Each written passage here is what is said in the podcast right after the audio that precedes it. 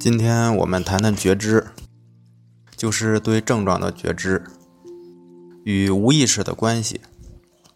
我们说，对于担心的问题，我们要觉知到这是症状，这样的话，我们就不会深陷到这种恐惧担心里。这个时候呢，我们就可以不去跟从症状。就像我们做了一个很恐惧的梦，当我们醒来的那一刻，我们内心还是很紧张的。但是我们知道那是梦，这就是觉知症状。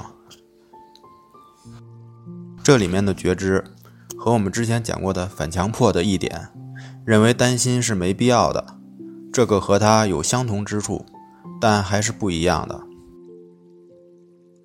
我们说呢，你认为它是没必要想的。其实也是在和强迫对抗，这种心理防御是否定，它也是反强迫。而我们这里谈的觉知呢，它不是针对强迫的反强迫，而是强调我们对这个担心、这些想法，就是我们称之为像梦一样的那些东西的意识觉醒，可以说是意识到它是症状。所以这和我们认为担心是没必要的，是不一样的。症状的本质呢是虚假空的，它是焦虑能量的投注，而不是现实问题。现实性焦虑和神经症性焦虑体验是不一样的。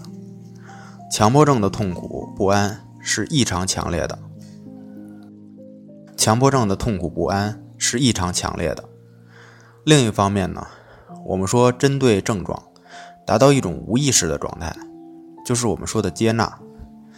就是你不把这些症状当做是异常的，就不会引起心理的免疫反应，所以就感觉不到它了。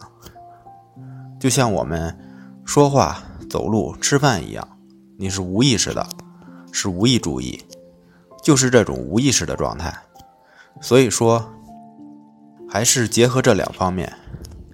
首先，当这些担心、焦虑的症状出现时，我们要对它觉知，认识到这是症状。这样我们就可以顺其自然，不去对抗了。然后我们通过为所当为、正常的生活，慢慢达到对这些焦虑，包括社交恐惧的紧张、脸红的意识不到它。这就是郑老师讲的，一切都是正常的，就是我们说的接纳、觉知呢，可以帮你避免对症状的深陷其中。无意识呢，就是顺其自然的结果。忘掉症状的状态，忘掉自己什么有病啊，什么不正常啊。